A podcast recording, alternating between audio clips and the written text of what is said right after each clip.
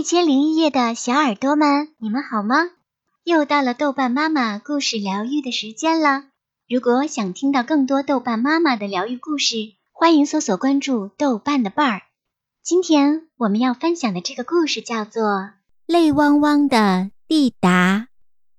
蒂达总是泪汪汪的，一顶帽子被吹掉了，她要流眼泪；一粒豆子掉了，她要流眼泪。一块肥皂滑掉了，他也要流眼泪。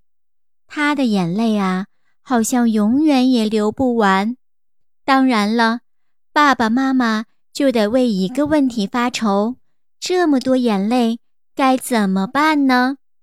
一开始，妈妈用汤勺盛这些眼泪，然后就得用杯子盛，再后来就只能启用水壶了。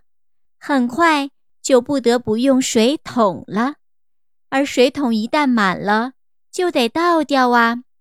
该拿这满桶的眼泪怎么办呢？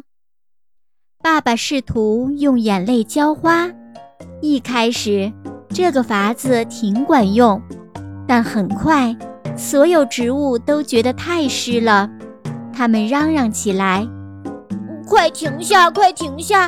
不要再倒眼泪了。后来，爸爸把眼泪倒进花园的池塘里。一开始，这个法子也挺管用，但很快池塘也快满了，青蛙们都嚷嚷起来：“快停下，快停下！不要再倒眼泪了。”再后来，爸爸又把眼泪倒在门前的小路上。一开始，这个法子也挺管用的，但很快，门前小路的眼泪就变成了一条河，眼泪河把小路弄得太湿了，邻居们都嚷嚷起来：“呃，快停下，快停下，不要再倒眼泪了！”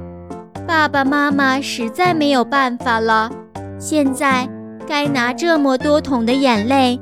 怎么办呢？就在这时，蒂达走出了房间。他站在了阳光下。咦，好神奇呀！